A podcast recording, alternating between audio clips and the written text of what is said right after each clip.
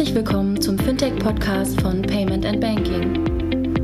In unserem wöchentlichen Podcast sprechen wir mit interessanten Köpfen aus der Branche über unsere Hauptthemen Fintech, Payment, Banking und Mobile.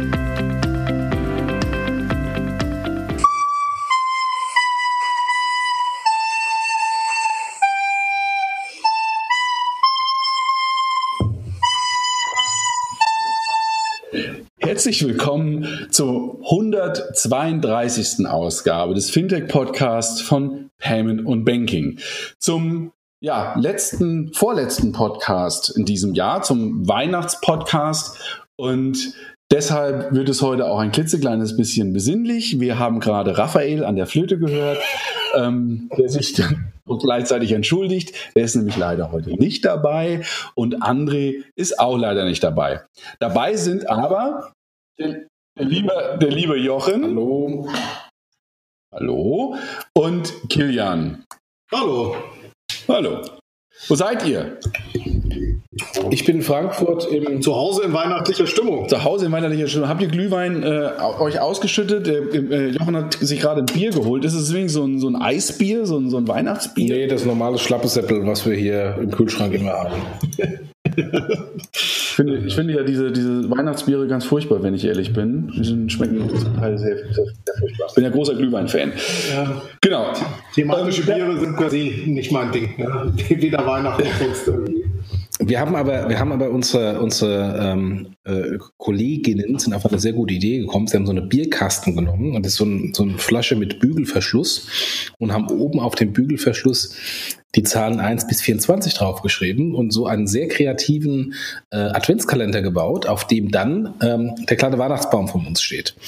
Und äh, jetzt habe ich natürlich ähm, heute schon äh, die eine oder andere Türchen oder Fläschchen aufgemacht. Du, hast, du hast jetzt die Flaschen, die Türchen 1 bis 17. genau, alle gleichzeitig. Ja. genau, Weihnachtspodcast. Ähm, es neigt sich äh, zum Jahresende, kann man sagen. Also es bleibt nicht mehr viel vom Jahr übrig. Ähm, ziemlich genau, wenn ich aufs Datum gucke, jetzt muss ich tatsächlich gucken, heute ist 21, also noch äh, zehn Tage. Stimmt das? Ja. Ähm, und wir wollen darüber sprechen, was war eigentlich im Jahr 2017 so alles äh, Interessantes, was ist passiert im Jahr 2017 und gar nicht so sehr, was ist passiert auf äh, politischer, politischer oder gesellschaftlicher Ebene. Da könnte man wahrscheinlich auch ganz, ganz viel zu erzählen. Aber was ist eigentlich in unserer Branche passiert? Was waren so die Highlights in diesem Jahr? Und wir haben dazu auch einen Artikel geschrieben, der wird in Bälde äh, dann auch online gehen, ähm, wo wir uns da auch nochmal ausgetauscht haben, aber wollen jetzt die, die Runde nutzen, auch wenn es nicht in der ganz großen Runde ist, ähm, über die Highlights zu sprechen und vielleicht auch ein klitzekleines bisschen Ausblick geben, äh, was denn 2018 ja, passieren wird unter Umständen, also ein bisschen Glaskugel und ähm, was wir für das nächste Jahr erwarten. Daher direkt die Frage an euch, äh, Kilian. Jochen oder vielleicht Kilian, fang du an. Was war denn so, wenn du ins Fintech oder Payment und Banking schaust, was war denn so 2017 dein Highlight? Also das Highlight war erstmal grundsätzlich, ich fand das Jahr äh, verging sehr schnell, was natürlich auch heißt, dass sehr, sehr viel da passiert ist. Äh, also äh, gefühlt, gefühlt bin ich noch vor, vor dem Sommer, aber es ist doch schon wieder, doch schon wieder Winter. So das ist nicht das nicht das eine, das eine Highlight gibt. Ich glaube, in Summe in der, in der Branche gibt es äh, viel Dynamik von neuen Sachen, die reingebracht worden sind, von alten Sachen, die sich jetzt endlich mal in die Richtung entwickelt haben, wo man es irgendwie schon ein bisschen, schon ein bisschen erwartet hat. Ähm, Vielleicht so in einem Satz, ich glaube, die, die Relevanz ist auf einmal eine ganz andere geworden vom Thema, vom Thema Fintech durch ganz viele Sachen ähm, getrieben und es wird gar nicht mehr so viel über das Fintech gesprochen, sondern eher um die Resultate und um die Themen, die Produkte, die Firmen, die es gibt, was mich, was mich irgendwie freut und äh, das in die richtige Richtung geht. Jochen. Ja, äh, ich glaube, Fintech ist, ich möchte nicht sagen erwachsen geworden, aber ähm, älter geworden mit allen Vor- und Nachteilen. Wir haben, wir haben Fintechs gesehen, die jetzt schon massiv skalieren, aus denen richtige Firmen geworden sind, äh, die auch so ein bisschen an der an der Schwelle zur Profitabilität ähm, kratzen, beziehungsweise vielleicht sogar schon profitabel geworden sind. Ähm, wir haben auch mehr Startups halt gesehen, die halt wieder, und das ist gesund, verschwunden sind. Wir, ich weiß von etlichen, ähm, die ziemlich ähm, sche nicht scheitern, aber äh, zappeln, ähm, um das Scheitern äh, abzuwenden. Also eigentlich eine ganz normale, gesunde Situation einer, einer, einer Branche und eines Hypes, der sich im Grunde weiterentwickelt hat ähm, und, ähm, und in, eine, in, eine normal, in ein normales Business ähm, wechselt. Äh, dann können wir diese ganze Krypto-Geschichte, wenn wir vielleicht gleich nochmal drüber sprechen, das ist äh, ein Mega-Hype. Ähm, das ist der Anfang des Hypes. Ähm, und, und was für mich jetzt ähm, so diese, diese, diese, das Highlight war, war gestern das Announcement zwischen PayPal und Weltsparen, wo wir, wo wir sehen, dass große Player mehr und mehr große, mit großen Fintechs kooperieren. Ich habe es da in unserem Artikel ja äh, Brandbeschleuniger genannt, wo wir hier da ähm, eine, eine ähm, stärkere Skalierung äh, der Fintech äh, Startups und der Fintech-Ideen durch größere Plattformen sehen. Und ich glaube, das wird sich einfach nächstes Jahr weiterentwickeln. Ähm, und ähm, und das, das Thema geht nicht mehr weg, aber es wird anders, als vielleicht sich viele, viele vorgestellt haben am Anfang, als das ganze Ding losging. Ich wollte vielleicht kurz, kurz, kurz einhaken, was ich ganz interessant finde, ist so Anfang des Jahres hatten wir immer noch so ein bisschen die Phase Fintechs, also Widerstand mit den Banken. Man wusste nicht so richtig, wie man damit umgehen kann. Im Laufe des Jahres ist es so ein bisschen zu Kooperation geworden und das jetzt am Ende des Jahres, das Beispiel, das du gesagt hast, Jochen, ist ja schon viel mehr als Kooperation. Das ist Beteiligung, das ist eigentlich gemeinsam Geschäft machen und das alles innerhalb von einem Jahr finde ich schon eine ziemlich viele Evolutionsstufen, die es ja. da gibt. Und äh, ist natürlich auch mal so abhängig, wie die, wie die Startups, wann die gegründet wurden, wie die Startups aufgesetzt sind. Wenn wir heute viele Startups äh, sehen, die frisch gegründet werden, die haben natürlich den, Nach äh, den Vorteil des Spätgeborenen. Also sie haben äh, die Nachteile, die die ersten Startups äh, gemacht haben ähm, und die Fehler, die müssen sie nicht mehr durchgehen, sondern können da relativ einfach sich dann beispielsweise gleich auf eine B2B-Strategie in Kooperation mit, ähm, mit Banken oder mit Plattformen äh, konzentrieren, ähm, was der eine oder andere eben ähm, im jugendlichen Leichtsinn vielleicht 2014, 2015 so nie gedacht hätte. Kilian, du hast eben gerade gesagt, das ist das Thema Kooperation, ähm, dass man das, das da an, an, an Fahrt gewonnen hat. Also klar, wir haben auf der einen Seite ähm, äh, Scalable mit ähm, äh, Consors. Wir haben äh, auf der anderen Seite natürlich jetzt Angediba. Entschuldigung, Entschuldigung. Ähm, wir haben auf der anderen Seite PayPal, äh, Weltsparen, ähm, DKB, die natürlich immer ein bisschen was gemacht haben. Aber welche großen Kooperationen äh, haben wir denn noch gesehen? Oder siehst du denn noch in dem Bereich? Also ich sehe erstmal, also ist immer die Frage, was ist eine Kooperation in dem, das ist ja ein sehr breites Wort, äh, also, aber ich glaube, dass wir da unterschiedliche Typen von Kooperationen sehen. Wir sehen Kooperationen der Fintechs untereinander, die anfangen, sagen wir mal, Plattformen oder Kundenschnittstellen aufzubauen. Das hast du im Bereich Number 26, das hast du Revolut fängt damit an und so weiter, da zu kooperieren. Das ist noch gar nicht mal mit den normalen, mit den normalen Banken.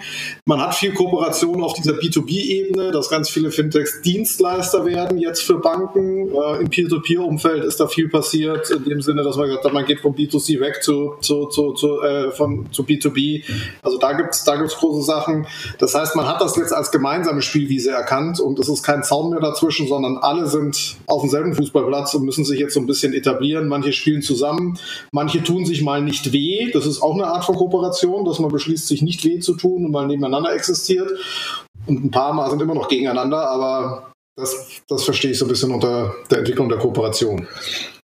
Wenn wir mal, uns mal wegbewegen von den Kooperationen, Jochen, was glaubst du denn, ähm, wenn man, wenn man sich die Entwicklung 2017 bei den Retail, also bei den traditionellen Retailbanken anschauen?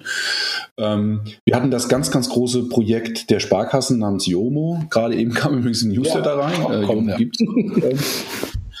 ähm, aber so diese Digitalisierungsstrategien, die ja zum Teil auch sehr großspurig angekündigt wurden, ähm, jetzt kann man natürlich sagen, ganz, ganz viel ist äh, hinter verschlossener Tür passiert.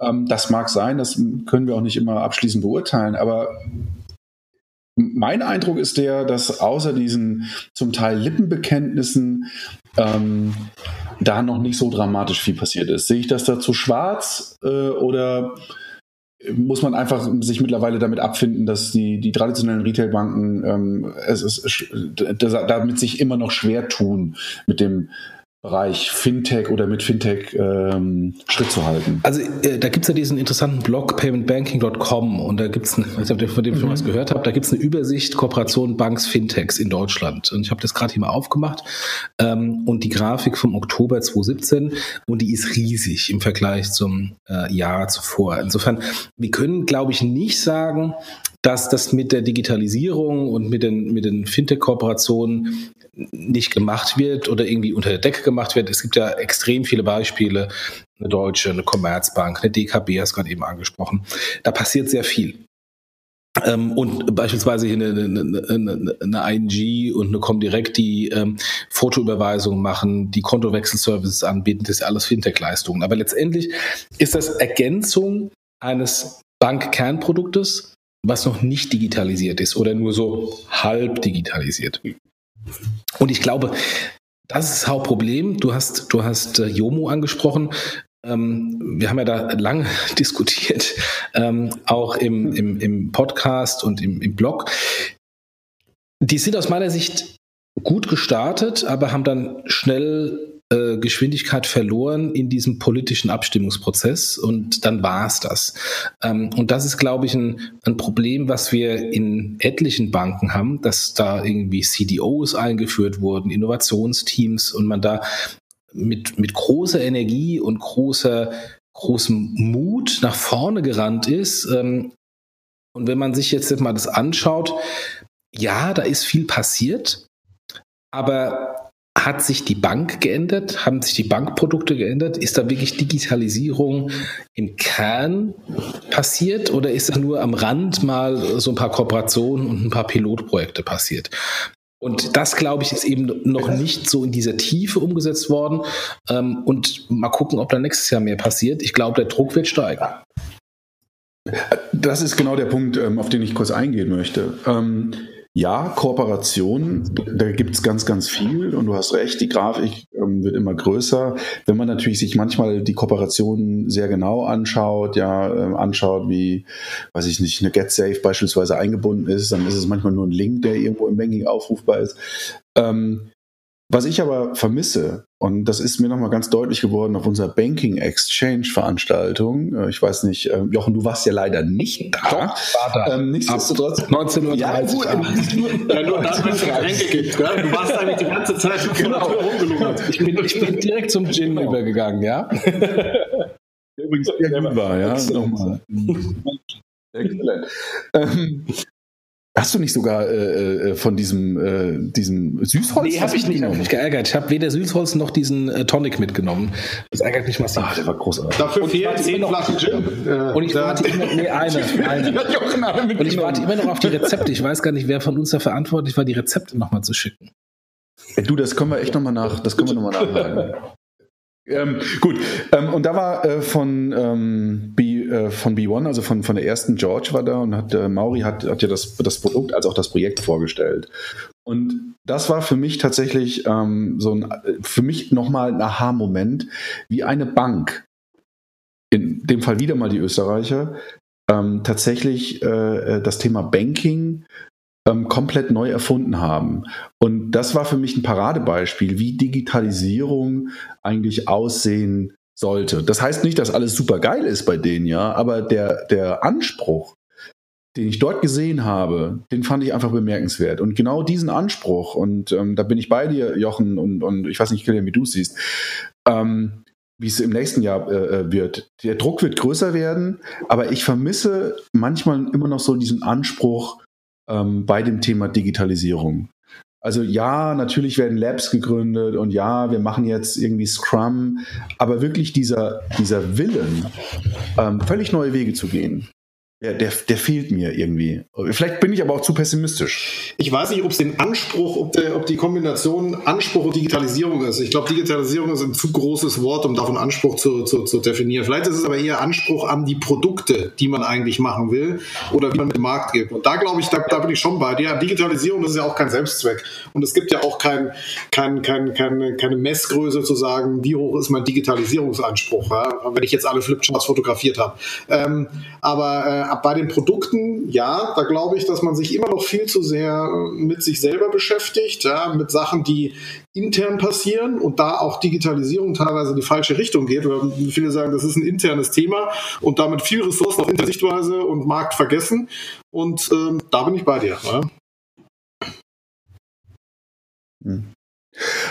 Jochen, Bleiben wir noch, noch ein Minütchen, vielleicht werden es auch jetzt zwei oder drei. Ähm, äh, ich werfe dir mal den Ball rüber. Bei dem Prestige, bleib, bleiben wir bei den traditionellen Banken und gehen wir mal zu dem Prestigeprojekt äh, der, der deutschen Kreditwirtschaft, ähm, PayDirect. Ähm, signifikanter Player im Weihnachtsgeschäft. Ähm, das Jahr haben sie ja nicht genannt damals. Ähm, jetzt haben wir 2017. In Anbetracht dessen, dass momentan Gutscheine rausgehauen werden, als ob es keinen Morgen gibt, will ich vermuten, dass sie noch nicht der signifikante Player sind. Ähm, wie ist denn deine Einschätzung? Bevor ich auf, ja, bevor ich auf direkt, direkt zu sprechen komme, ähm, nochmal ganz kurz die Kurve mit George und dann PayDirect. Wenn ich mir, okay. wenn ich mir George anschaue, ist was komplett Neues gebaut worden neues Produkt, neues Frontend, ähm, neu gedacht. Ähm, und das ist beispielsweise das, was ich ja bei den deutschen Banken im Moment vermisse. Auf der einen Seite gibt es Innovationsprojekte und Innovationsteams, die ihre Existenzberechtigung haben, aber die teilweise sich sehr schwer tun, wenn man sich mit denen mal unterhält, die sich sehr schwer tun, tatsächlich in die einzelnen Produktbereiche der Bank reinzugehen, weil da ist dann immer so, not invented here, nee, wir machen das, das war schon immer so gut so. Und, ähm, und dann passiert natürlich sowas wie PayDirect, dass man eine Kopie baut. Jetzt kann man darüber streiten, ob die Kopie gut oder schlecht ist und ob da handwerkliche Fehler gemacht wurden oder nicht. Aber es ist halt nur eine Kopie gebaut von Bankern, wie sich ein Banker eine Kopie von PayPal vorstellt. Und, ähm, und das ist das, was ich so schade finde, dass man schlecht kopiert, dass man inspirationslos ist, visionslos ähm, und dann, wenn man Innovation macht, dann irgendwie Blockchain, Backend-Infrastruktur, was man ja kann, wo man, das ist der Home-Turf, man hat über Jahre die Backend-Technik immer opt weiter optimiert und da ist dann Blockchain ein weiterer Optimierungsfaktor, den man nutzen kann, aber es wird nicht um die Frontend nachgedacht, wie man das Frontend für den Kunden weitermachen kann. Und da, das wird aus meiner Sicht komplett Startups überlassen. Das wurde PayPal massiv überlassen über Jahrzehnte. Das wurde ein N26 überlassen. Da kam irgendwann Yomo und Co. Und da passiert auch nicht mehr so sehr viel. Ähm, also insofern, das ist das, was, was ich so schade finde, dass da die Vision und die Aktivität fehlt. Und jetzt ist es, ist es Vision oder ist es schlichtweg der Mut? Weil mein Eindruck ist tatsächlich, ähm, das, das, was du gerade beschrieben hast, kann ich zu 100% unterschreiben und ich bin bei dir. Anstatt irgendwie was schlecht zu kopieren, ähm, sollte man sich vielleicht viel mehr überlegen, ähm, ja, welche neuen Wege kann man gehen, ja, weil Innovation ist ja nicht, ich mache das Gleiche, was der andere gemacht hat und unter Umständen auch die gleichen Fehler. Ähm, und das ist sicherlich ein Unterschied zu George und, und den Produkten, wie wir sie hier in Deutschland haben. Ähm, aber ich sehe manchmal tatsächlich nicht mal eine, eine Kopie. Ich wäre ja mittlerweile, je nachdem, welches Banking-Frontend man sich anschaut, wir müssen nicht immer über Banking sprechen, aber ähm, weil es einfach sehr sichtbar ist, da ist ja nicht nur eine Kopie, sondern man, man setzt sich hin und man, man macht das Frontend, was wir jetzt schon haben, macht man nur irgendwie äh, anders äh, oder, oder fropft Sachen dran, anstatt wirklich Sachen neu zu denken und wirklich, wirklich völlig neue Wege zu gehen. Und für mich hat das sehr viel mit Mut zu tun. Also den, den Mut, ähm, auch neue Wege zu gehen und ähm, dem einhergehend auch diese unglaubliche Angst vorm Scheitern. Ja, also der, dass man irgendwie Angst hat vor einer schlechten Rezension im App Store. Das hat viel mehr Gewicht, als jetzt irgendwie äh, tatsächlich zu sagen, in Ordnung, ja, wir werden eine bestimmte Anzahl von Kunden verbrellen, die irgendwo mit unseren neuen, neu gedachten Lösungen vielleicht nicht klarkommen. Aber dafür erreichen wir viele, viele neue Kunden. Vor allen Dingen Kunden, die, deren Lebenserwartung vielleicht sogar noch ein bisschen länger ist. Und das ist das, was ich so ein bisschen vermisse. Mut und, ähm, und genau, und, und, und nicht mehr diese Angst vom Scheitern. Also ich glaube, die Angst des Scheitern oder vorm Scheitern äh, ist ja elementar. Aber jetzt mal, äh, ja, in Deutsch aber vor allen Dingen.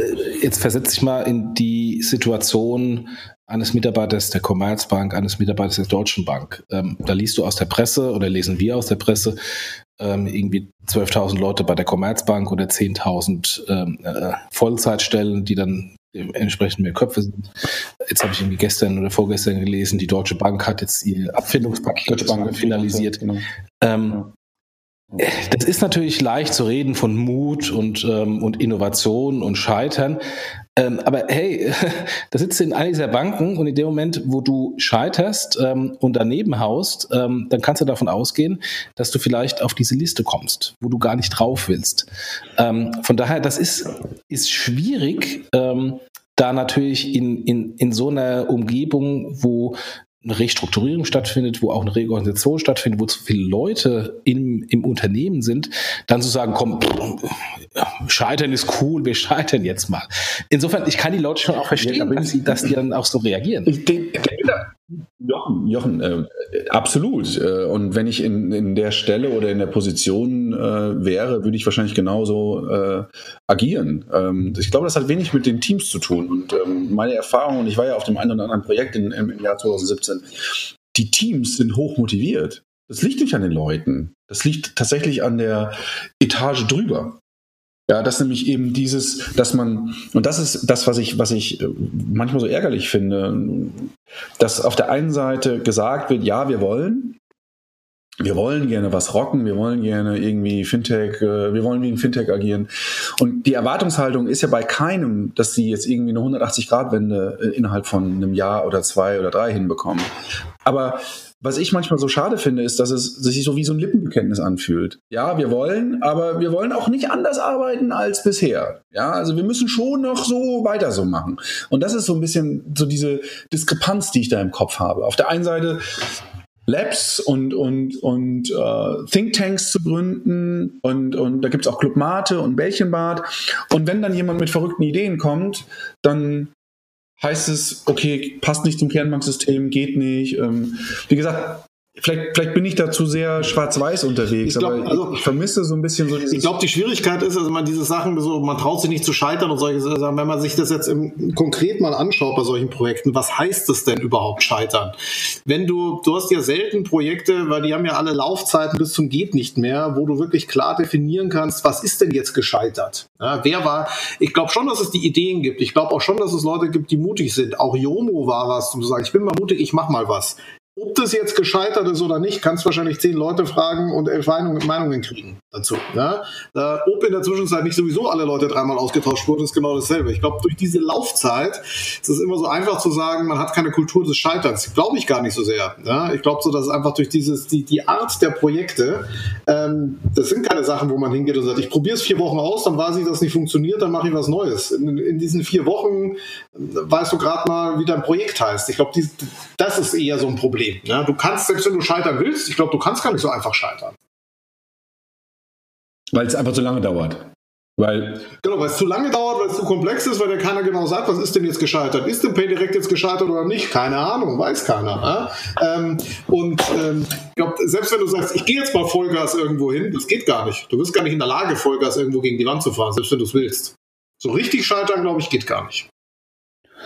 Du hast gerade das Wort Pay direkt nochmal gesagt. Ähm, wir sind wieder so ein bisschen äh, zu, zu, den, zu, den, äh, ja, zu den Banken zurückgekommen. Äh, vielleicht, wenn wir uns mal so anschauen, so PSPs, was ist da passiert, Pay direkt. Ähm, nicht der, oder ne, da gab es einen Führungswechsel äh, jetzt äh, jüngst, ähm, da tut sich also was, da ist Bewegung, da ist natürlich die Frage, die man sich äh, stellt, okay, hilft das, äh, hilft das mittelfristig, kriegen die das Rad nochmal rumgedreht? Ähm, wir hatten aber auch darüber hinaus ja Zusammenschlüsse. Ne? Kilian, ähm, die BS1 ja, die schließt sich zusammen, ähm, versucht gerade, ähm, ja. also auch innerhalb der, äh, wenn man es so nennen will, auch wenn es, finde ich, jetzt vom Begriff nicht ganz passt, innerhalb der zumindest mal Payment-Branche, Fintech-Branche würde ich jetzt nicht sagen, schließen sich Unternehmen zusammen, versuchen auch da, versuchen einen, in einem langen Prozess das ganze Thema äh, zusammenzuführen. Da passiert viel. Äh, also Concardis ist viel passiert. Ich glaube, innerhalb dieser Fintech-Welt hast du halt auch Bereiche, die so deutlich etablierter sind und die genau jetzt in so eine Konsolidierungsphase reingehen. Und auch das haben wir 2017 gesehen. Bestimmte Bereiche fangen an zu konsolidieren. Nächstes Jahr, glaube ich, wird das ein anderer Bereich sein. Dann ist nämlich bei Payment durchkonsolidiert, dann wird irgendwas anders kommen. Siehst du es, Jochen? Ähm Ich bin, ich bin bei, bei Kilian, allerdings ähm, ist natürlich der Payment-Bereich, also jetzt ähm, eine BNS Pay One, eine Concardis und Co., sind etablierte Unternehmen, die vom Markt getrieben konsolidieren, teilweise auch müssen. Äh, weil warum ist eine BNS und eine Pay One zusammengegangen? Weil eine BNS Card Service das Thema E-Payment verpennt hat. Über Jahrzehnte das, die Concardis hat auch das Thema E-Payment über Jahrzehnte stiefmütterlich äh, äh, behandelt. Und deswegen war dann irgendwann der Bedarf da, okay, äh, man sieht ja das an den Statistiken jetzt auch wieder äh, der Handelsverband, der gesagt hat, insgesamt ist Handelsgeschäft in, ähm, in Deutschland, Vorweihnachtsgeschäft, wunderbar gelaufen. Ähm, allerdings, ähm, der stationäre Handel hat nicht so stark gewachsen wie der Onlinehandel. Und, ähm, und dann ist natürlich so, dass man, wenn man über Jahre einen Trend verpasst, ähm, dann leider zu teuer Geld irgendwie dann die aufkaufen muss, äh, wie eine, Pay, äh, wie eine Pay One, die diesen Trend früher erkannt haben. Das ist Markt, das ist das ist Geschäft der Startups, Trends früher zu erkennen und umzusetzen äh, und dann aufgekauft zu werden. Ähm, das ist vollkommen okay. Ähm, und das ist auch dann einer der, weil du vorhin PayDirect angesprochen hast, einer der, äh, der Punkte bei PayDirect. Auch da hat man ja über ein Jahrzehnt einen Markt komplett verpennt, politisch klein geredet, ja, der E-Commerce wächst nicht so und so weiter und so fort. Und so wie man dann über Jahrzehnt, äh, über ein Jahrzehnt diesen Markt politisch klein geredet hat, wird jetzt politisch dieses noch nicht so gut performende PayDirect groß geredet. Ähm, und äh, ich glaube, PayDirect ist eigentlich ein, ein, perfektes Beispiel, an dem man sich jetzt ähm, ein Beispiel nehmen sollte aus Seiten der Kreditwirtschaft, wie man es eben nicht machen sollte. Dass man eben nicht aus der Bank heraus glaubt, Innovation treiben zu können und äh, viel zu spät mit dem MeToo-Produkt kommt. Eine Follower-Strategie ist total okay, also siehe Yomo. Ähm, die sind rechtzeitig gekommen mit einem, mit einem Folgeprodukt, was mehr oder weniger eine Kopie war. Ähm, das Problem war, die sind auf dem halben Wege des, äh, äh, des Weges stehen geblieben und sind nicht weitergegangen. Äh, deswegen haben sie dann ähm, mit so einer Fast-Follower-Strategie hat auch nicht funktioniert. Ähm, eine Late-Follower-Strategie wie, wie bei PayDirect funktioniert auch nicht. Also das ist, kann man wahrscheinlich auch pro Segment nicht so 100% sagen, ist jetzt die eine oder die andere Strategie ein, ein gutes. Aber ich glaube, was wir sagen können ist, wenn diejenigen, die Trends jahrelang verschlafen haben, dann versuchen, diese Trends umzusetzen, werden sie scheitern, weil es hat einen Grund, warum sie lange Zeit geschlafen haben und diese Trends nicht erkannt haben. Und sie können die dann von jetzt auf nachher auch nicht wieder äh, das umdrehen, sondern da gab es, hat sich der Markt halt auch weiterentwickelt. Der Markt ist auch ähm, äh, in irgendeiner Weise ähm, so etabliert worden, dass dann auch andere Anbieter so fest zementiert sind, wo es dann schwierig ist, dann die Marktverhältnisse nochmal umzudrehen. Vor allen Dingen, vor allen Dingen, was ja jetzt interessant ist und äh, PayDirect als Kopie von, von einem, einer, einer PayPal in, in, gewisser Art und Weise. PayPal entwickelt sich ja weiter. Ne? Also wir haben es jetzt gerade aktuell nochmal gesehen, die Kooperation äh, ja, mit Welt, Weltsparen. Und das ist ja nicht das Einzige. Also äh, PayPal, also wir, viele Dinge wissen wir nicht, was noch kommen wird, aber wir sehen ja zumindest mal, in welche Richtung PayPal geht, ja. Und das sind jetzt auch alles Dinge, wo eine PayDirect gar nicht anknüpfen kann. Und, ja, also, oder schwer. Das ist ja nicht das erste Mal. Also, das ist ja nicht so, dass wir sagen, okay, oh, jetzt haben wir mit PayDirect irgendwie diese, diese Erfahrung gesammelt und huch, äh, Überraschung. Nein, äh, vor 15 Jahren äh, oder vor 20 Jahren gab es äh, die Direktbroker, äh, die Consors, die Comdirect, mhm. die, ähm, die DAP Bank, ähm, die aus Bankensicht Spin-offs waren. Aber wenn ich mir dann die Reaktion der Sparkassen anschaue, die Reaktion der Volks- und Raiffeisenbanken, die Sparkassen kamen mit diesem S-Broker viel zu spät. Ähm, und de, die S-Broker-Idee ist am Ende des Tages auch gescheitert, hat sich nicht tatsächlich durchgesetzt.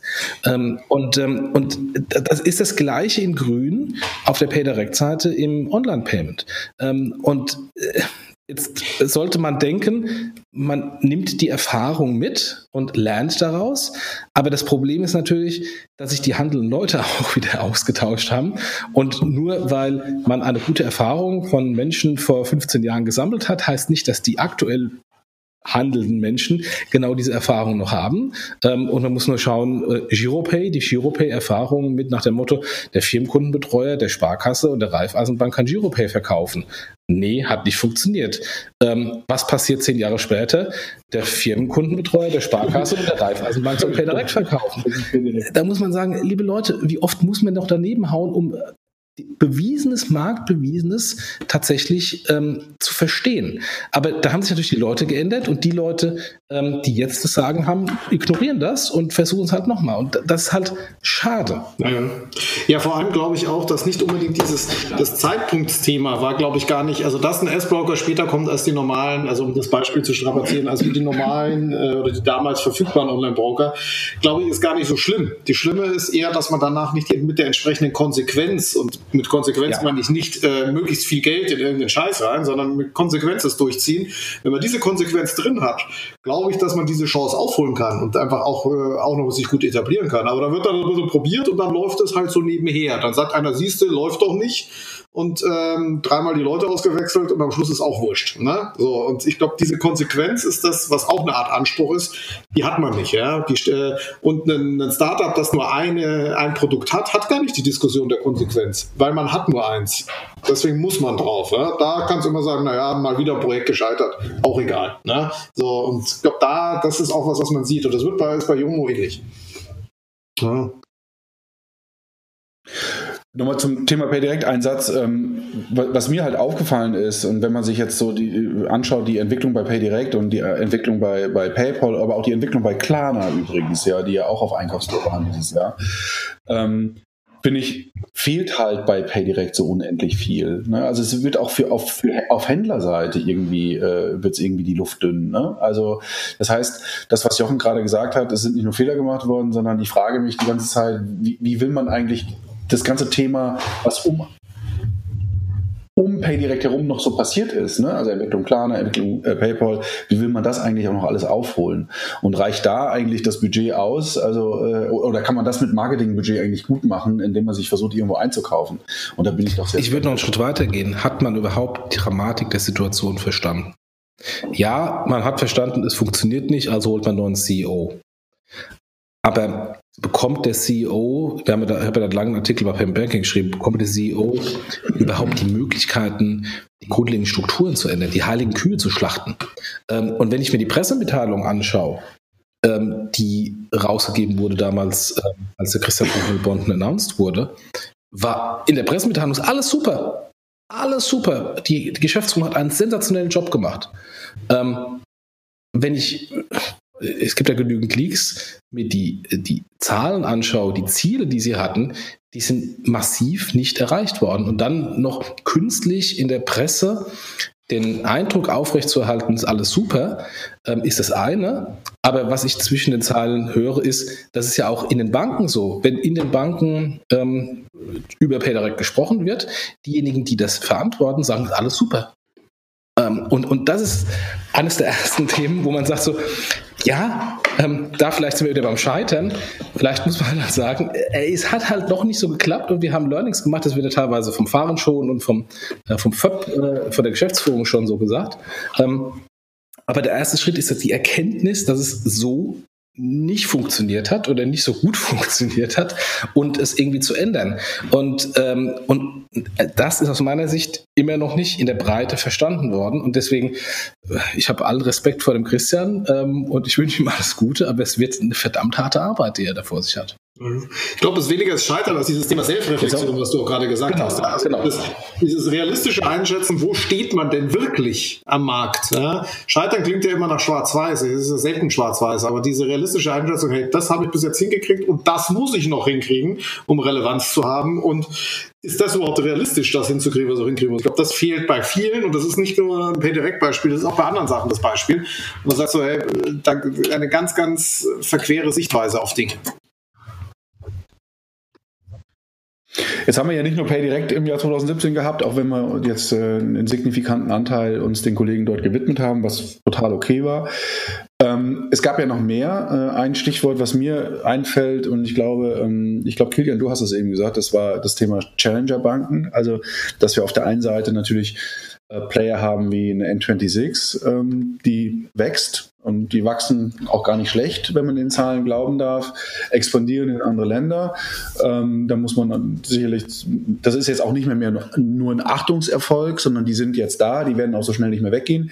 Wir haben sowas wie Revolut, die versuchen, ähm, außerhalb von UK Fuß zu fassen und da sehr äh, zumindest äh, laut poltern. Wir haben aber auch Player, ähm, die vielleicht gar nicht so richtig als Banken wahrgenommen werden, weil sie auch keine Banken sind und auch ein ganz anderes Business haben, aber zumindest mal in diesen Bereich reingehen. Und ich denke da ganz konkret an, an die Versicherungsvergleiche oder die, die Vergleichsplattformen wie Verifox, ähm, die Outbank und Abo-Alarm übernommen haben, aber auch Check24, die eigene Banking-Produkte bringen. Ähm, bröckelt das ganze Thema Kundenschnittstelle immer mehr? Ist das, war das, für mich war das so gefühlt so ein Jahr, wo immer mehr so Kundenschnittstelle verloren ging. Ja, bei dem Seiten. Ich, also mein, das, was, was schon lange so ein bisschen prognostiziert wird, glaube ich, hast du über das Jahr ein bisschen in der Realität gesehen. Also die Kundenschnittstelle geht nicht verloren, sie wandert woanders hin. Und ich glaube, auch wieder das Thema PayPal hat das eigentlich jetzt erkannt, indem man versucht, mit weiteren Produkten diese Kundenschnittstelle zu besetzen. Check24 ist ein klassisches Beispiel, äh, Verivox ist ein klassisches Beispiel. Also das sind, da passiert viel. Interessanterweise hat man ja immer so die Angst gehabt, das machen sofort gleich die ganz Großen. Also wenn dann nur Apple, Google, da sehe ich gar nicht so viel beim Thema Kundenschnittstelle, also so viel mehr. Die setzen die natürlich, aber jetzt im Thema Fintech nicht so viel mehr, zumindest mal aus der deutschen Brille nicht, aber andere machen das. Und ähm, du kannst halt für einen Kunden so eine Schnittstelle nur einmal besetzen oder äh, der Kunde braucht keine zehn Kundenschnittstellen, ne? da ist halt auch nur einer. Absolut. Und die Frage ist ja, wie wird es nächstes Jahr werden, ähm, äh, wenn wir jetzt mal Richtung PSD2 denken, ja, und das Thema Access to A, also Access to Account. Ähm, meine Prognose ist, dass wir, dass diese Kundenschnittstelle immer weiter aufgeweicht wird und aufgedröselt wird, ja, und wir weitere Lösungen sehen werden, die sich genau diesem Thema bedienen, weil es dann auch nicht nur einfacher ist, ich meine, wir haben in Deutschland die Situation, es geht ja jetzt schon, aber dann auch vor allen Dingen reguliert. Und ähm, da kann, das war auch, glaube ich, bemerkenswert in diesem Jahr, welche Kampagnen es gab in Richtung PSD2 und zwar gar nicht für die PSD2, sondern der große Axel Springer Verlag hat es sich nicht nehmen lassen und äh, ich glaube zweimal mit großen, äh, einmal auf dem Titel äh, der Bild am Sonntag und einmal auf der Bildzeitung vor den Gefahren der, der PSD2 hinzuweisen was ich, äh, was immer ein Zeichen dafür ist, äh, dass irgendwie das jetzt auch in der in, in, im normalen äh, wie in der Allgemeinheit ankommt. Ähm, ich glaube nicht, dass es irgendwie was bringen wird, diese, dieses, dieses äh, Fingerzeig und wie böse alles ist, sondern ich glaube, wir werden sehr viele Lösungen sehen und der, der Kunde wird auch äh, sukzessive äh, Lösungen akzeptieren, die eben äh, sich der, der PSD2 bzw. Der, der neuen Möglichkeiten bedienen. Ja. so. ja. Da kann man nichts mehr zu sagen jetzt. Ne? Gut. Müssen wir auch nicht. André ist nicht da, der könnte wahrscheinlich noch viel mehr zu PS2 erzählen. Nee, aber nee, also schon, schon ergänzen. Also, sobald du es auf die erste Seite der Bildzeitung geschafft hast, und das gilt ja im Fintech-Kontext sowohl für PSD2 als auch für Cryptocurrency, Bitcoin und Blockchain-Themen, ja, ähm, bist du natürlich im, in der großen Masse der Bevölkerung angekommen. Äh, in beiden Fällen steht da natürlich faktisch ziemlich viel Bullshit drin, aber trotzdem bist du da angekommen, was finde ich schon Erfolg der ganzen, der ganzen Branche ist, zu sagen, okay, wir haben jetzt Relevanz. Ja, wir diskutieren über Statements auf der Bildzeitung und nicht auf Statements in irgendwelchen äh, Fachmagazinen, Blogs oder Twitter-Accounts. Das ist für mich schon auch eine Erkenntnis von diesem Jahr. Jetzt hast du eine wunderbare Überleitung gemacht und du hattest ja heute auch einen Podcast, nämlich mit dem lieben Friedemann, ähm, äh, und du hast das Wort Bitcoin gerade genannt. Ähm, Wann platzt denn die Blase, Kilian? Ja, Gegenfrage, ist es überhaupt eine? das ist, kann, kann keiner beantworten. Also ich glaube, es ist nicht die Blase platzen, ist ja immer so, das geht von 100% wieder auf 1% runter. Ich glaube, das wird so in dem Sinne nicht passieren. Ähm, es wird Korrekturen geben. Es wird da schon Kurskorrekturen geben. Wann? Wenn ich es wüsste. Äh, ähm, aber da, es gibt viele Faktoren in die eine oder andere Richtung. Also das Thema Usability von Krypto, wie schwer es ist, sowas zu kaufen. Ja, eine Woche Zeit brauchst du mindestens dafür, um mal einen neuen Account an einer der großen Börsen aufzumachen. Allein das sind Faktoren, dass da noch ganz, ganz viel Potenzial ist auf der einen Seite. Auf der anderen Seite sagst du immer so, okay, die ganze Spekulation tut dem Thema per se nicht gut. Das wird auch wieder in die andere Richtung gehen. Also beides wird passieren. Ich glaube, da kehrt jetzt mal Ruhe ein. Ich rechne nicht damit, dass das alles wieder massiv runtergeht in den nächsten drei, vier Monaten. Und damit meine ich nicht 10, 20, 30 Prozent, sondern 80 Prozent. Das glaube ich nicht, dass das passiert. Das würde ich jetzt anders sehen, weil wenn du endlich mal eine konträre Meinung. Weil äh, es sind ja in den letzten, letzten Wochen ähm, bei den so sozialen Netzwerken interessante Vergleichsgrafiken äh, gemacht worden. Neuer Markt, Tulpenmanie in, in Holland. Ähm, von so anderen Spekulationsblasen. Und ich bin bei dir, ist das überhaupt eine Spekulationsblase? Keine Ahnung, das wissen wir, wenn sie geplatzt ist. Ähm, aber so, wenn wir uns in einer Spekulationsblase bei Bitcoin befinden und wenn sie denn platzen sollte, dann kann es durchaus massiv runtergehen, ähm, weil da muss man einfach nur andere Blasen anschauen. Man, man muss sich die Kursentwicklung des neuen Markts anschauen, dann muss sich eben auch die Kursentwicklung dieser komischen Tulpenzwiebel damals in, in Holland anschauen. Ähm, die waren dann halt einfach nur noch ein Bruchteil wert, also von 100 Prozent auf 1 Prozent oder 2 Prozent. Und das kann auch passieren. Aber ich bin. Wie viele Tulpenzwiebeln hast du denn zu Hause liegen, Jochen? Das ist ja jetzt mal eine interessante Frage. Ich habe die, hab die, im Garten vergraben und die vermehren sich jedes Jahr, wenn sie nicht von den Mäusen gefressen werden. okay. Ich habe in Mäuse investiert. Es ist, man, ich meine, das, man, man muss sich, und die Frage stellt man sich ja zwangsläufig, ja, wenn man sich den Kurs so anschaut, gerade bei, bei Bitcoin, aber auch bei den anderen Kryptowährungen wie Litecoin oder auch ähm, Litecoin, die ja noch einen viel größeren prozentualen Zuwachs hingelegt haben.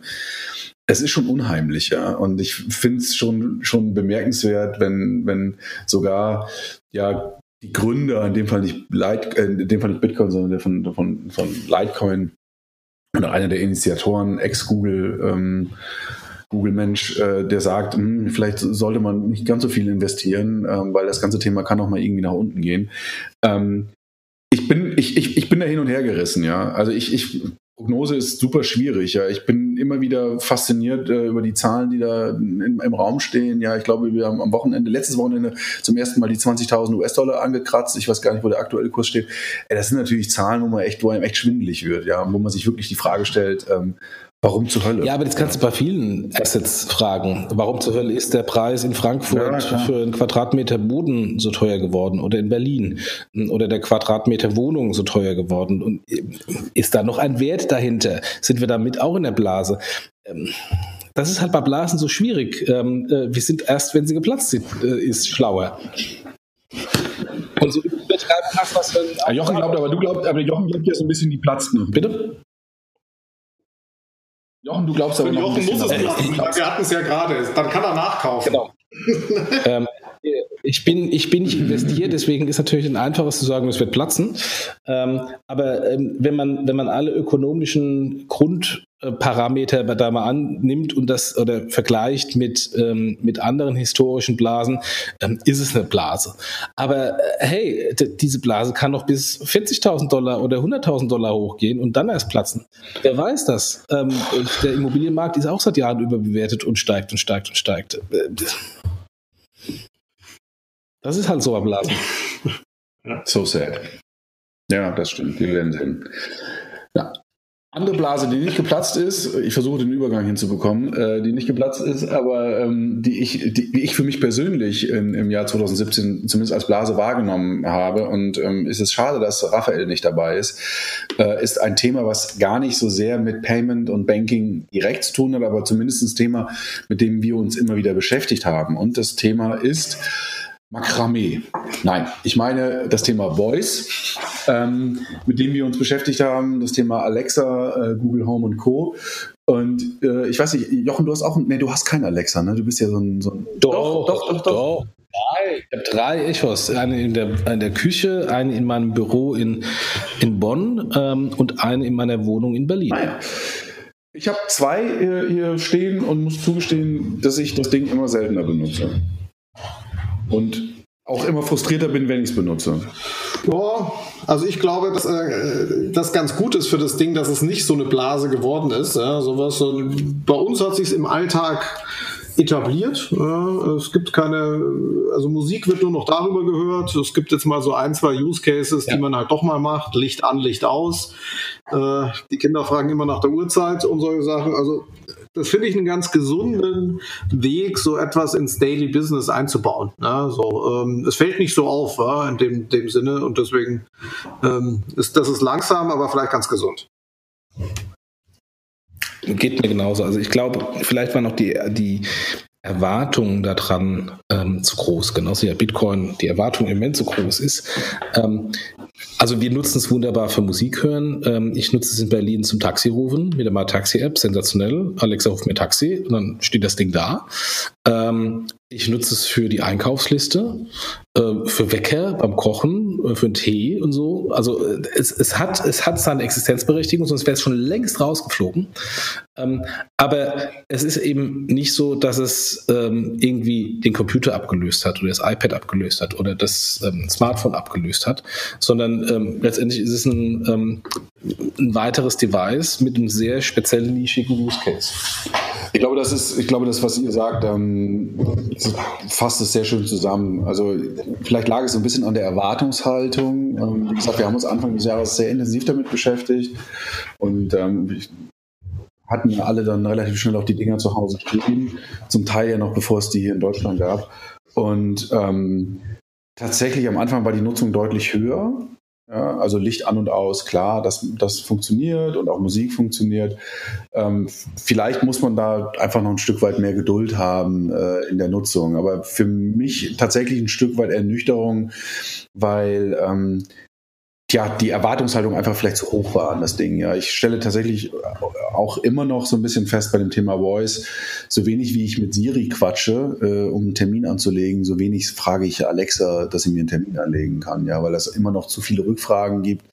Und klar, Licht an und ausmachen, das geht, aber das ist jetzt für mich auch ein, ein Use Case, das ist ein netter Use Case, das ist ein nettes, nettes, nettes Gimmick, ja. Aber so im, im Daily Business, wo ich jetzt sage, okay, irgendwie kann mir das Gerät nicht wirklich helfen. Also, weiß ich nicht, Müll runterbringen oder halt, äh, ja, Termine anlegen. Aber, aber ich glaube auch da, das hat man Müll wegbibeln. Jemand rufen, der den Müll runterbringt, ist vielleicht eher der Use Case. Ähm, aber ich glaube auch da, was aber das machst, du doch, das machst du doch. Wie alt ist dein Sohn? Das machst du doch bestimmt schon seit vielen Jahren. Ja, aber es hat doch kein einziges Mal funktioniert. Ich mache es aber, ähm, das, äh, aber ich glaube auch da, wie vorher bei den Bankprodukten, ich glaube, da muss man ein bisschen durchhalten und auch die Alexa muss ein bisschen durchhalten. Und ähm, das ist nichts, was dieses Jahr massive Änderungen hat, aber ich glaube mittelfristig schon. Ne? Und in vier, fünf, sechs Jahren reden wir gar nicht mehr darüber. Da ist das einfach Teil davon. Ne? Und das muss man halt durchhalten. Ne? Deswegen bin ich bei solchen Sachen nicht in dieser alten äh, oder was heißt alten oder bekannten so Google-Philosophie, wir probieren halt was drei Monate aus und stellen das wieder ein. Ich glaube, das kannst du bei sowas nicht machen. Ne? Da brauchst du einen langen Atem. Ne? Und ja, ich glaube, in der Phase sind wir. Genau, du bist gefühlt irgendwie äh, im Bad. Äh, du hattest eben schon mal angekündigt. Nein, ich habe mich, nur hab mich nur hingesetzt und dachte, das Mikro ist, äh, kriegt das auf die Reihe. Tut es aber nicht. Ja? Das hört sich an, als ob du gerade am Duschen bist. also, was Ja, was hatten, wir, was hatten wir noch? Also wir haben das Thema, wir haben jetzt, wir haben über das Thema zumindest kurz gesprochen, PSD2, wir haben natürlich viel über das Thema Payment gesprochen, über die Situation bei den Banken. Ähm, ich glaube, ein Thema, wo wir noch nicht drüber gesprochen haben und was wir auf jeden Fall anreißen sollten, äh, oder vielleicht zwei Themen. Äh, das eine lässt sich relativ schnell äh, abhaken. Äh, Mobile Payment in Deutschland, äh, eine Situation, äh, die es nach wie vor ja irgendwie nicht gibt, ähm, bis auf die äh, Entwicklung, weiß ich nicht, bei Payback Pay. Die gibt es aber auch schon äh, nicht nur dieses Jahr, sondern die gab es letztes Jahr schon. Ähm, ich glaube, alles, was darüber hinausgeht, ähm, diese Versuche beispielsweise der Deutschen Bank mit dem Thema Mobile Payment, das sind alles so kleine Duftmarken, die man gesetzt hat, aber da kann man bei weitem nicht von in irgendeiner Art und Weise massentauglichem Thema sprechen.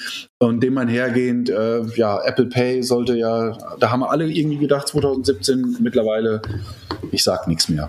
Also ich brauch's nicht mehr. Ne? Das ist auch Quatsch. Ja, genau. Quatsch. Eh Quatsch. Ja, also ja. Mobile Payment offiziell für beendet erklärt. ähm, ich weiß nicht, Jochen, willst du noch was zum Thema Mobile Payment sagen? Ich sag euch, das wird nächstes Jahr das ganz große Ding. Wir werden uns alle die Ohren anlegen, wenn Apple Pay mit allen Debitkarten aller deutschen Banken kommt und dann plötzlich Ich warte, dass du deine, ein, gro ein großes Strich, ein großes Strich durch deine Grafik der Mobile Wallets ziehst. Du sagst, alle tot, eins drüber schreiben, fertig. Ich meine, ich bin ja auch schon Apple-Fanboy, ne, Jochen, aber. das wird passieren. Also, das wird echt passieren. Die Frage ist einfach nur, wann. Wird es nächstes Jahr passieren? Keine Ahnung. Ähm, aber ähm, ich, also ich wette wirklich drauf, dass äh, Apple Pay nach Deutschland kommt mit einem großen Big Bang Na, mit ja, allen der Bitte. naja, gut. Naja, wir werden sehen. Wir werden uns nächstes Jahr hören. Aber übrigens, aber ich bin nicht so verrückt wie der, der André hat mal 100 Liter verwettet, ne? Der André hat mal seinen Arsch verwettet. Willst du deinen wieder? Willst du, du könntest jetzt. Nee, nee, nee. Ich bin da, ich bin da nicht so mutig. Äh, ich sage es einfach voraus. Ich kann aber nicht den Zeithorizont voraussagen. Von daher, vielleicht nächstes Jahr, vielleicht nächstes Jahr. Aber die Chancen, dass es nächstes Jahr kommt, ist sehr hoch. die Chance, die steigt jedes Jahr. Das ist ja klar, das ist das Schöne. Ja. Äh, Mobile Payment ähm, 2009. Ähm, gut. Wir hatten das Thema, aber was in der Tat äh, bemerkenswert war, ist, dass äh, Banken oder zumindest äh, Teile davon erkennen, dass äh, ihre Daten äh, an Wert gewinnen. und wir hatten das Thema und, und, und dem einhergehen, das Thema ID-Provider. Mhm. Sowas wie Verimi und Yes. Ja, sind die denn schon da? Ich glaube, das, das wird ein Thema. Ja, da sind ein Thema für so, ne? Also das ist eher was, äh, wo jetzt die Gründungen quasi stattgefunden haben und ähm, die ersten äh, Announcements gekommen sind. Ähm, da sind sie, glaube ich, noch nicht. Ähm, also ganz sicher sogar. Aber sicherlich ein Thema, was, was uns 2018 beschäftigen wird. Ja, genau. dass man nämlich dann sich also dem Thema ID-Providing, äh, Identifik Identifikationsplattformen. Ich glaube, da wird äh, im nächsten Jahr noch ein bisschen was passieren. Aber ich wünsche ja den Kollegen alles Gute. Ähm, Danke. Ich, ich habe nur. gerne. Ich hab nur, du, bist auch, du bist ausgenommen, Mike. Ja, André ist eben ausgeschlossen. Ähm, ich, nur, also ich sehe im Moment so sehr viele ähm, Parallelen mit so einem anderen Zahlungsverkehrsprojekt äh, von, Banken äh, bei dem einen oder anderen ID-Provider, wo es eigentlich nur darum geht, wir wollen da jetzt irgendwie eine europäische Alternative unter starkem Datenschutz zu Google und Apple äh, herbeiführen. Ich habe ja da auch neulich bei Twitter so geschrieben, nach dem Motto, ja, die, Souveränität des Daten werden in Europa wieder wiedererlangt und ich so, ich vermisse gar nichts. Also ähm, Google Login und Facebook Login und Co. Du bist nicht mal bei Facebook. Also zumindest Google und, und Twitter und LinkedIn Login, Facebook, das stimmt, bin ich nicht, funktioniert wunderbar bei mir. Ähm, ich vermisse nichts. Ähm, und ähm, und da, da ist so ein bisschen, sehe ich die Gefahr, nach dem Motto, da wird halt wieder künstlich irgendwas herbeigeredet, äh, zum Teil auch an Interessen der Kunden vorbei. Und da müssen sich all die Anbieter mal nochmal zurücklehnen und sagen, ist das denn das Richtige?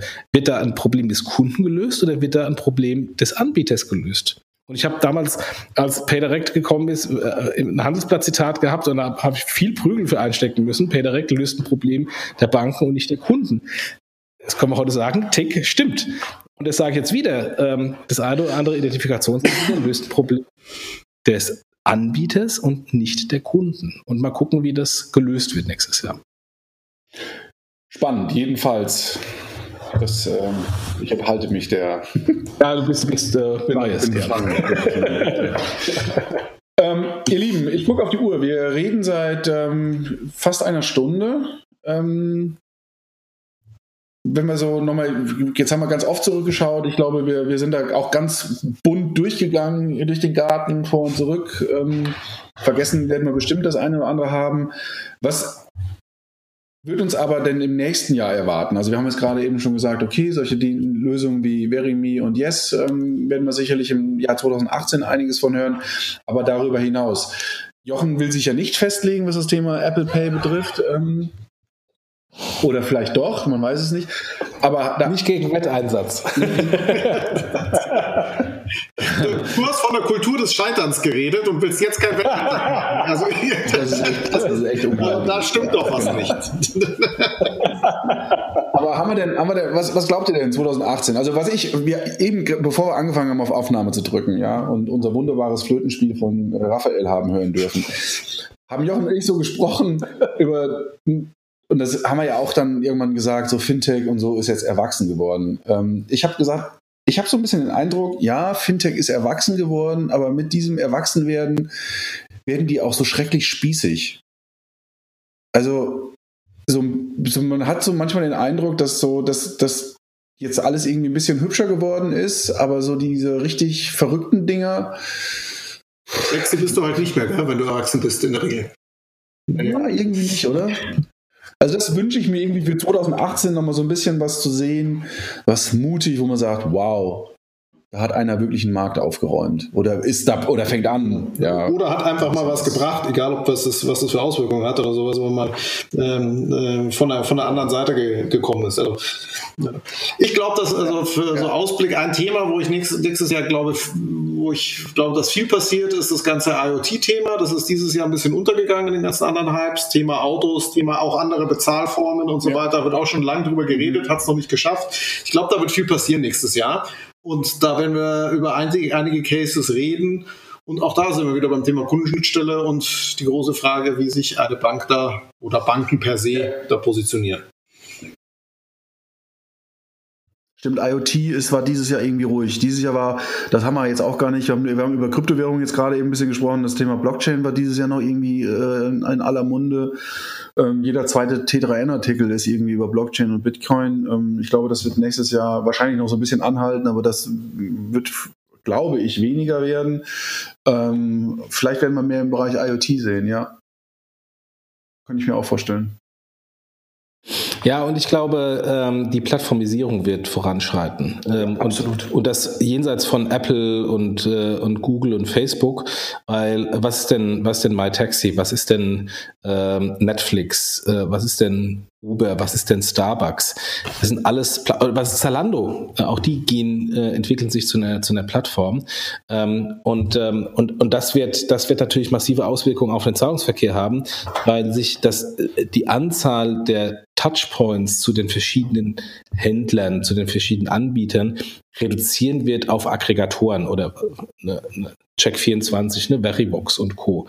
Ähm, ich glaube, das wird nächstes Jahr viel stärker werden und, ähm, und die werden ähm, auch Fintechs viel stärker integrieren und so ein bisschen ähm, als Booster für Fintech-Services bieten, weil sie natürlich zu Kundenzugang haben und Fintechs über diesen Kundenzugang mit Kunden und Transaktionen ausstatten können. Ja. Ihr Lieben, oh, ist gut für heute. 20 hintereinander. Für heute bin ich genug geredet. Ich Kilian ist auch schlechter zu hören jetzt. Ähm, uns bleibt doch jetzt einfach nur noch zu sagen, liebe, liebe, liebe, liebe Zuhörer, euch ein frohes, besinnliches, schönes, vielleicht auch lustiges Weihnachtsfest fernab von Payment und Banking. Ich glaube, das ist auch mal ganz wichtig. Ähm, wir melden uns dieses Jahr nochmal wieder, ne, Kilian? Ich glaube, nächste Woche gibt es nochmal was. Ja, wir haben noch, wir haben noch einen Podcast in petto und danach geht's. Sofern wir unsere technische Probleme in dem Podcast gelöst bekommen. haben wir bis jetzt immer hingekriegt. Irgendwie.